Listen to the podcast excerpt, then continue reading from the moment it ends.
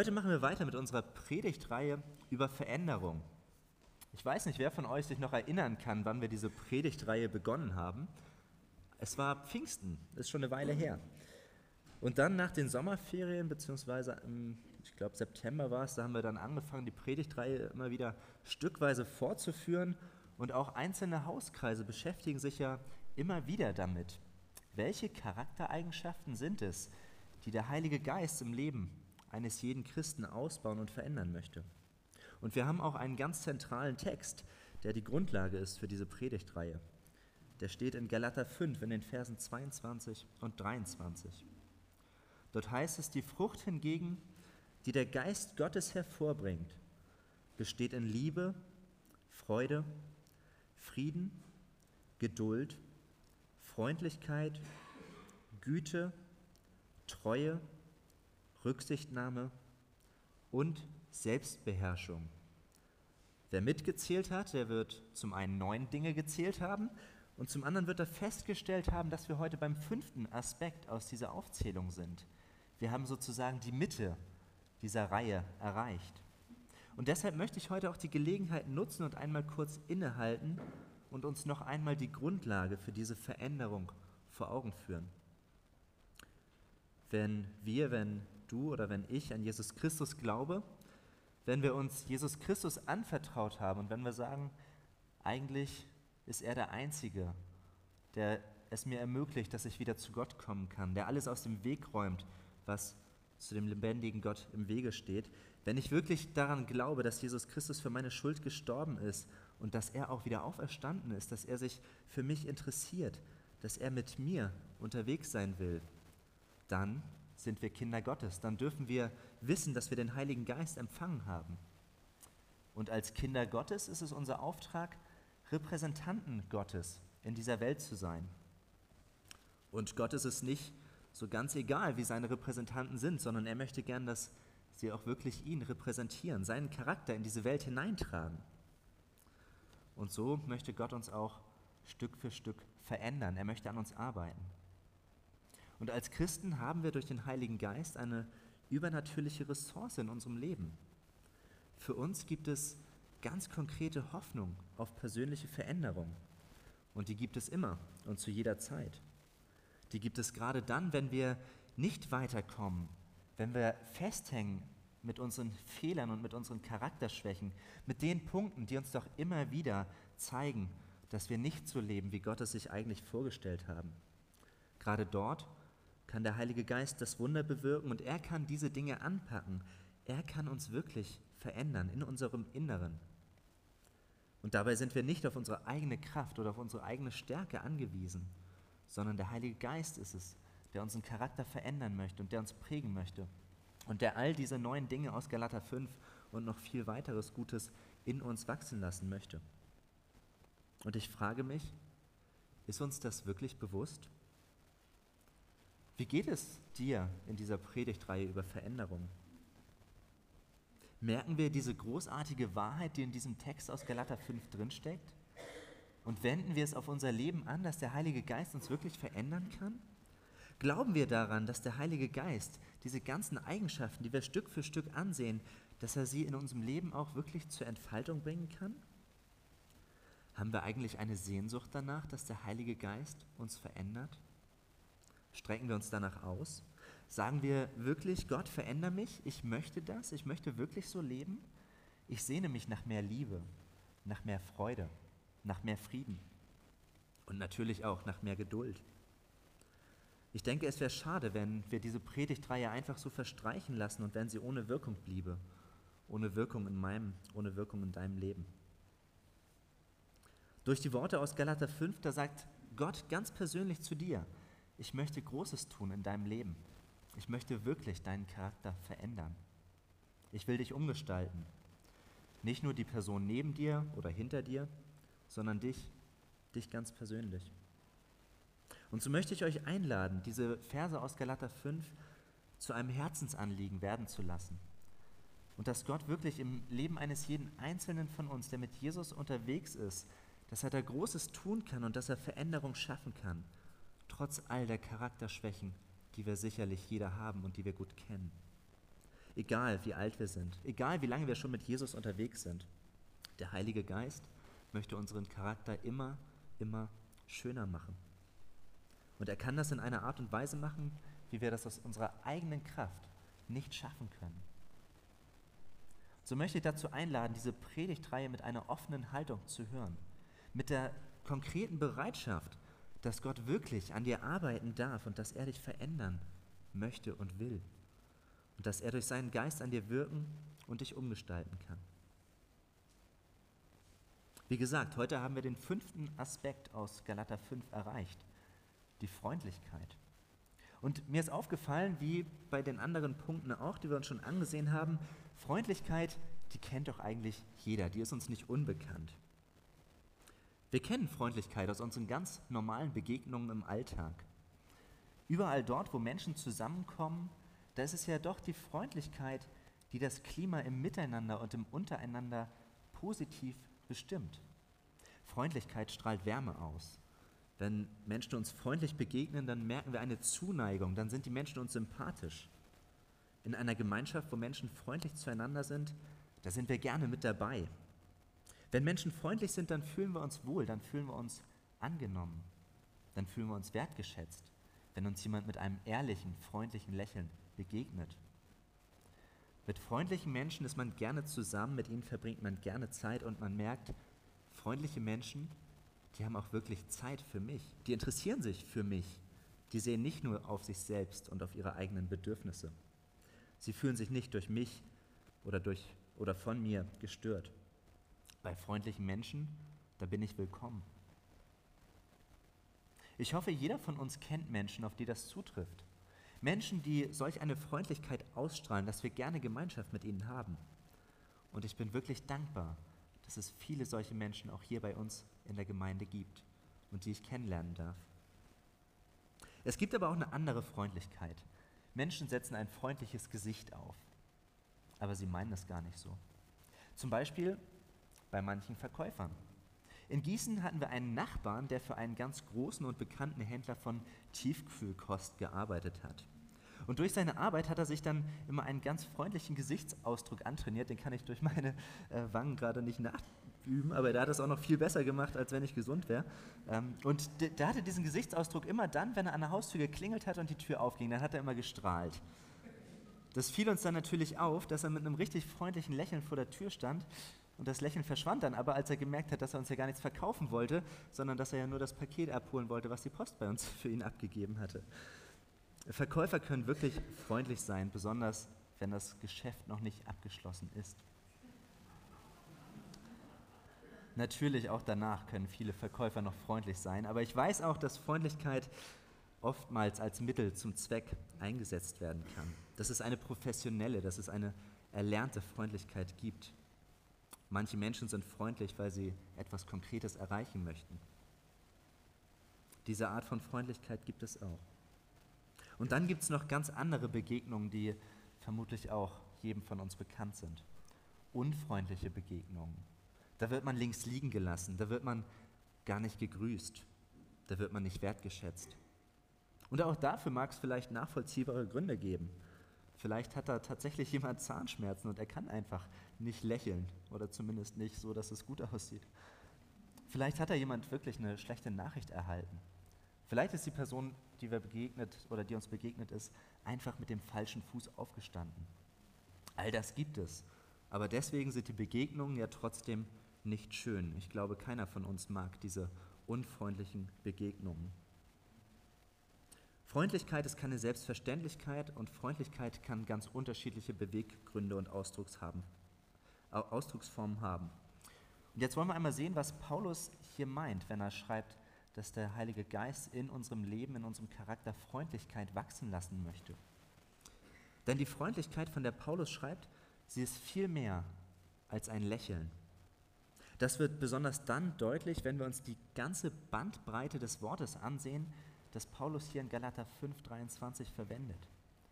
Dieses Wort könnte durch sehr, sehr viele andere Begriffe übersetzt werden, etwa mit brauchbar, nützlich, tüchtig, geeignet, heilsam, angenehm, sanft, mild, gütig oder eben auch freundlich. Mehr als zehn Worte kennt das Griechische, um diesen einen Begriff zu übersetzen. Wir sehen also, dass in der Bibel Freundlichkeit viel mehr meint als ein Lächeln, das wir vor uns hertragen, das wir aufsetzen, ungeachtet der Tatsachen und Umstände, in denen wir doch aktuell stehen. Wenn wir in die Bibel sehen, dann merken wir, Freundlichkeit ist ein ganz aktives Verhalten. Sicherlich meint es auch die allgemeine Freundlichkeit, die wir vor Augen haben, die offene und herzliche Zuwendung zu einer anderen Person. Ehrliche Freundlichkeit, nicht das Gespielte, das es auch gibt, sondern wirkliches, wahres Interesse und die Wertschätzung einer anderen Person. Aber die Freundlichkeit, die uns in der Bibel begegnet, die meint auch die praktische Art und Weise, wie ich mich anderen Menschen gegenüber verhalte und wie ich an ihnen handle. In 1. Korinther 13, da wird die Freundlichkeit ganz eng in den Zusammenhang mit der Liebe gestellt. Die Liebe ist langmütig und freundlich. So lesen wir es in 1. Korinther 13, Vers 4. Und so ist Freundlichkeit auch die nach außen erkennbare Form der Liebe. Oder man könnte auch sagen, Freundlichkeit, das ist die kleine Tat der Liebe. Die biblische Freundlichkeit, sie äußert sich durch ganz praktische Handlungen. Freundlich zu sein bedeutet, dass ich mich anderen nützlich mache. Das ist doch irgendwie eine überraschende Bedeutung von Freundlichkeit. Zumindest hat es mich überrascht. Und dann habe ich nachgesehen, auf wen das in der Bibel zutrifft, wer da als freundlich beschrieben wird. Und da bin ich Johannes Markus begegnet. Einer Person, die eigentlich an ganz wenig Stellen nur in der Bibel vorkommt. Johannes Markus ist der Gefährte, der zusammen mit Paulus und Barnabas auf der ersten Missionsreise unterwegs war. Und dann kommt irgendwas dazwischen. Johannes Markus hält nicht durch, er bricht die Reise ab, er haut ab und Paulus und Barnabas führen die erste Missionsreise zu zweit weiter. Und dann kommt es kurze Zeit später an die zweite Missionsreise. Und dann macht Barnabas den Vorschlag, hey Paulus, lass uns doch diesen Johannes Markus vom ersten Mal nochmal mitnehmen. Aber Paulus findet das gar nicht gut. Er sagt, nee, nee, der hatte letztes Mal doch abgebrochen, den können wir nicht gebrauchen, den wollen wir nicht mitnehmen. Und das führt dann sogar zu einem Streit zwischen Paulus und Barnabas und die beiden gehen getrennte Wege. Barnabas nimmt Johannes Markus mit, sie gehen in die eine Richtung, Paulus geht in die andere Richtung. Aber dann kommt es doch irgendwann zur Versöhnung zwischen Paulus und Johannes Markus. Davon müssen wir ausgehen, denn einige Jahre später schreibt Paulus an Timotheus, und er schreibt, bring mir, wenn du kommst, Markus mit, diesen Johannes Markus, denn er wäre mir bei dem Dienst, den ich hier zu erfüllen habe, eine große Hilfe. Hier steht das gleiche Wort wie in Galater 5. Hier steht dieser Johannes Markus, der ist eine freundliche Person. Paulus meint damit, er ist sehr nützlich, er kann ihm gute Dienste leisten. Freundlich sein und nützlich sein, brauchbar sein, sich konkret und ganz praktisch für andere einsetzen, das meint das Gleiche, wenn wir in die Bibel sehen. Und so sehen wir bei Paulus und Johannes Markus, aber ich denke auch in unserem ganz alltäglichen Leben, dass man mit freundlichen Menschen, dass man mit nützlichen, mit brauchbaren Menschen wirklich gern zusammen ist. Menschen, die einen unterstützen, Menschen, die nicht die Augen verschließen vor ganz alltäglichen und normalen Aufgaben, Menschen, die sich nicht nur um sich selber drehen, die nicht nur auf ihre eigenen Bedürfnisse schauen und das, was sie alles zu tun haben, sondern wenn Menschen um uns herum sind, die auch mit anpacken, die auch sich wirklich für dich interessieren, die mit dir unterwegs sind, die dir zur Hand gehen wollen durch ganz praktische und nützliche Dinge, mit denen wollen wir doch gern unterwegs sein. Und so kann Freundlichkeit auch in unserem Alltag ganz konkret werden. Es ist ganz freundlich, wenn wir im Supermarkt einer Person vor uns, nee, einer Person hinter uns, die aber viel weniger Sachen im Einkaufswagen hat, wenn wir ihr den Vortritt lassen. Oder es ist freundlich, wenn man einer Mutter mit ihren kleinen Kindern den Vortritt, Vortritt lässt. Oder dem Papa vielleicht auch, wenn der mit den Kindern einkaufen ist und da mal erlebt, wie äh, chaotisch das auch sein kann und wie anstrengend.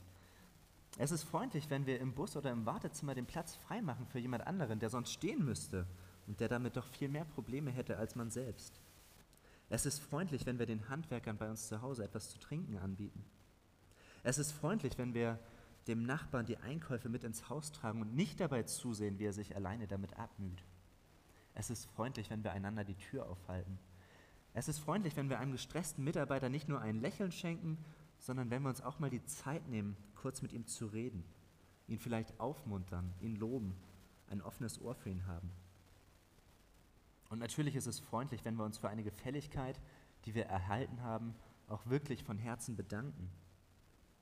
Man könnte noch weiter nachdenken. Man könnte überlegen, wie es um die Freundlichkeit steht, wie wir unseren Kindern begegnen, unserem Ehepartner, unserer Familie, wie wir mit Menschen umgehen, die in Not sind, wie wir und in welcher Art und Weise wir Menschen die gute Nachricht weitersagen.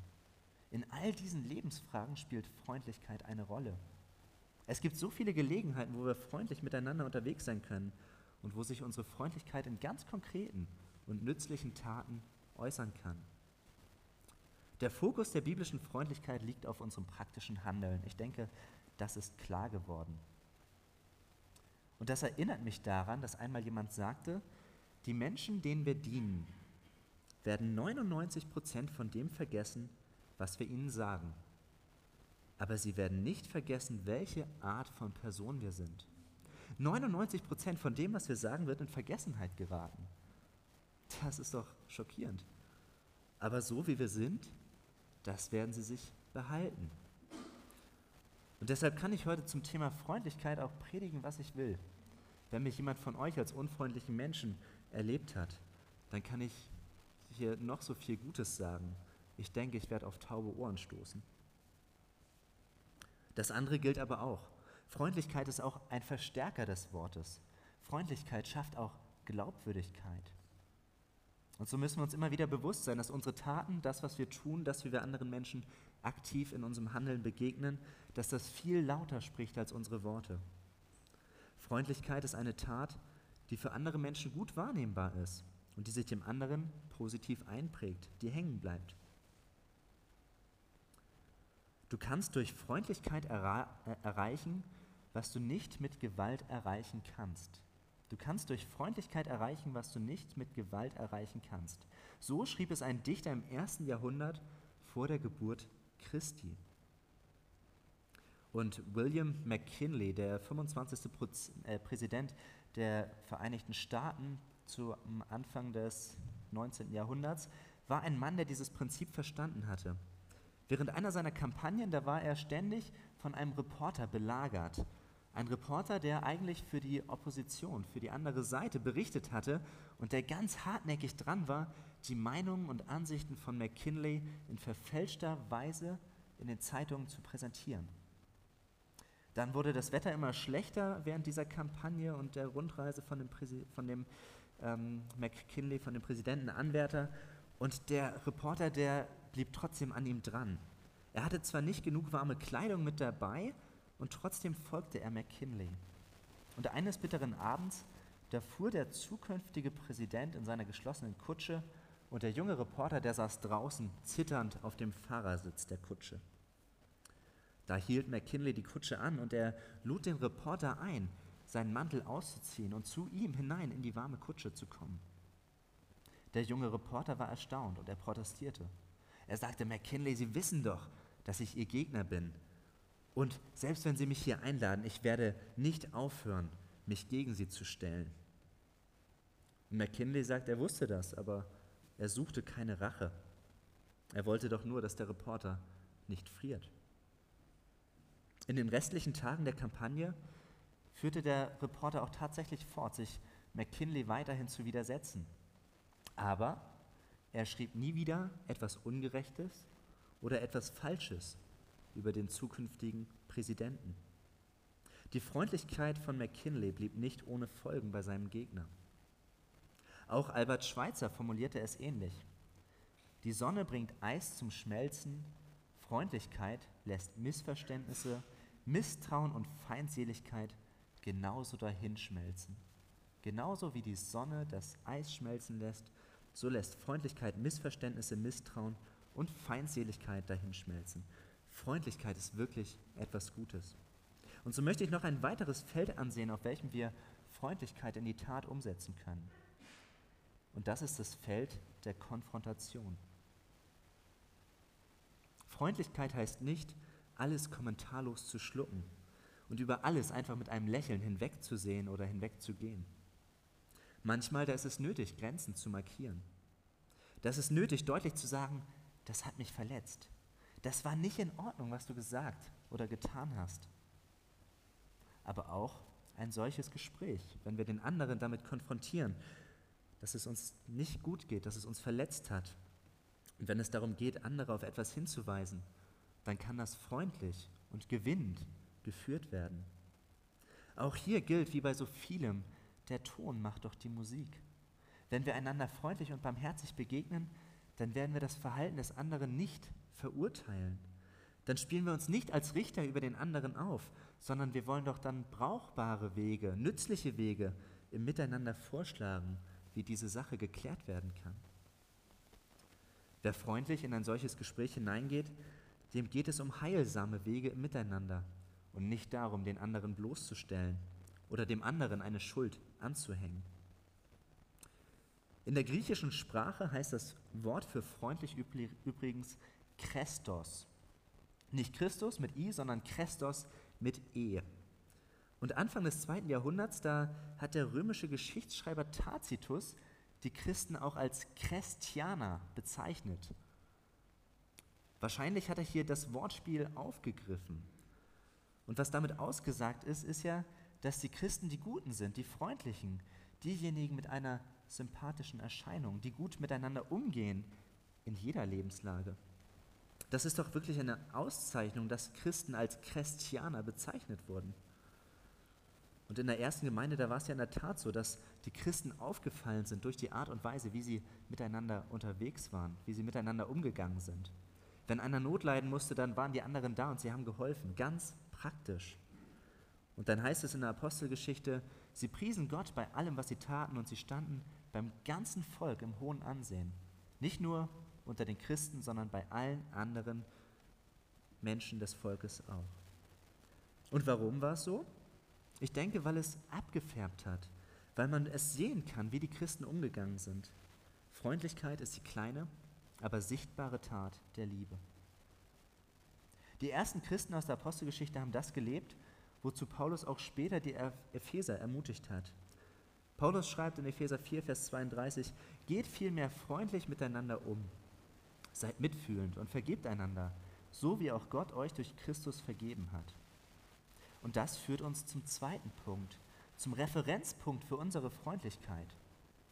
Zu Beginn dieser Predigt hatte ich ja gesagt, dass wir als Christen ja den Auftrag haben, Gott in dieser Welt zu repräsentieren, dass wir seinen Charakter widerspiegeln sollen. Und so wollen wir nun auch einen Blick auf Gott und auf seinen Charakter richten. Wer in den Psalmen liest, der wird sehr oft über diesen Vers stoßen, dass dort steht, dankt dem Herrn, denn er ist freundlich.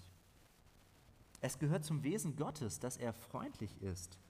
Gott ist gütig, barmherzig, freundlich und voller Geduld.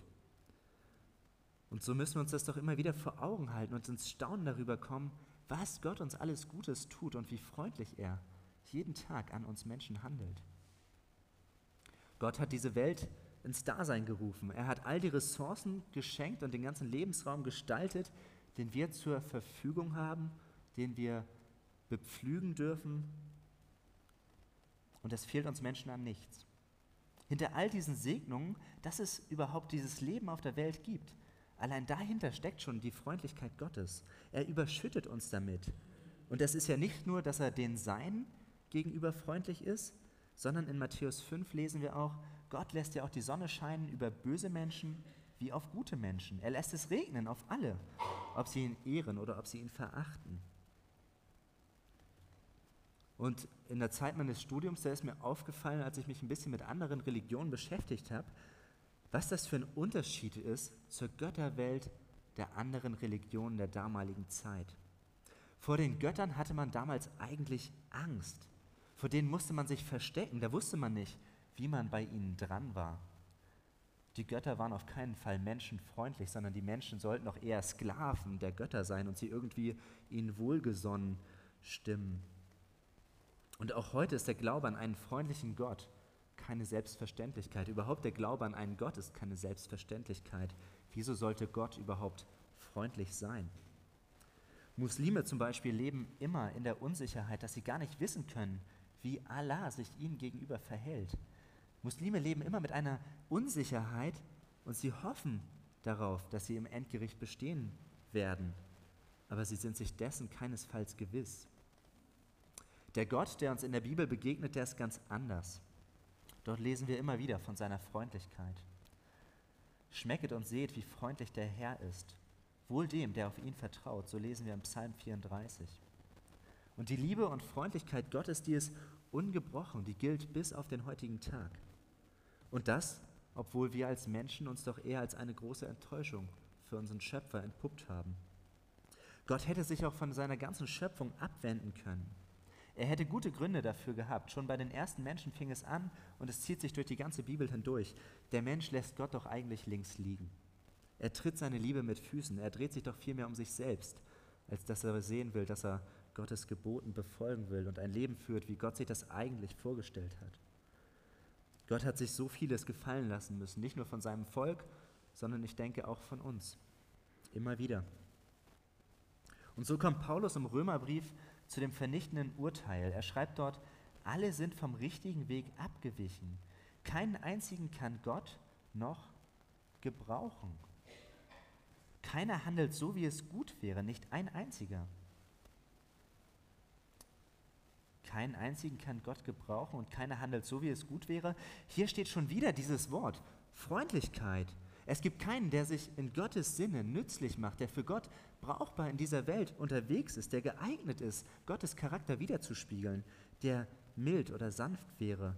Dieses ganze Spektrum von Freundlichkeit erscheint uns hier in dem Urteil von Paulus über die Menschheit. Und was soll Gott machen? Soll er die Menschen bestrafen? Soll er sie aufgeben? Soll er die Menschheit vernichten, wie er es bei Noah schon einmal angedacht hat? Wir können es Gott nicht übel nehmen. Aber Gott geht einen anderen Weg und den haben wir in der Textlesung von Titus 3 auch schon gehört. Dort lesen wir, wir wollen nicht vergessen, dass wir selbst früher unverständlich und ungehorsam waren. Wir waren vom rechten Weg abgeirrt und wurden von allen möglichen Wünschen und Leidenschaften beherrscht. Wir lebten in Bosheit und Neid. Wir waren hassenswert und wir hassten uns gegenseitig. Das ist die Diagnose, das ist die Grundlage bzw. der Schluss, zu dem Paulus auch an dieser Stelle wieder kommt. Doch dann heißt es weiter. Dann jedoch erschien die Freundlichkeit und Menschenliebe Gottes, unseres Retters. Wir selbst, wir hatten keine guten Taten vorzuweisen, mit denen wir vor ihm hätten bestehen können. Nein, aus reinem Erbarmen hat er uns gerettet durch das Bad der Taufe, das Bad, in dem wir zu einem neuen Leben geboren wurden, erneuert durch den Heiligen Geist.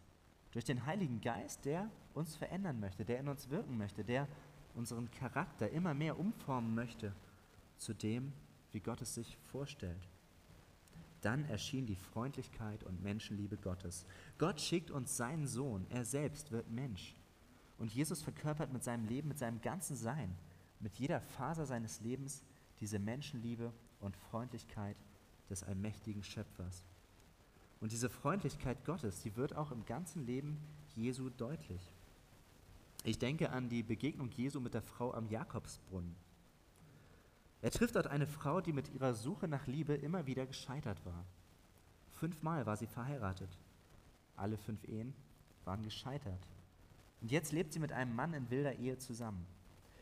Und es gibt zahlreiche Grenzen und kulturelle Hindernisse zwischen Jesus und dieser Frau. Und Jesus wusste auch, dass diese Frau überall als Sünderin bekannt war. Nicht ohne Grund ging sie in der Mittagshitze an diesen Brunnen. Sie wollte möglichst keiner Person begegnen. Und doch überwindet Jesus all diese Hürden. Er sucht die Begegnung mit dieser Sünderin. Und das tut er, weil er ebenso wie Gott, ebenso wie sein Vater den Menschen zugewandt ist. Weil er sich für uns Menschen interessiert, weil er uns lieb hat, weil er sich nach Gemeinschaft mit uns sehnt.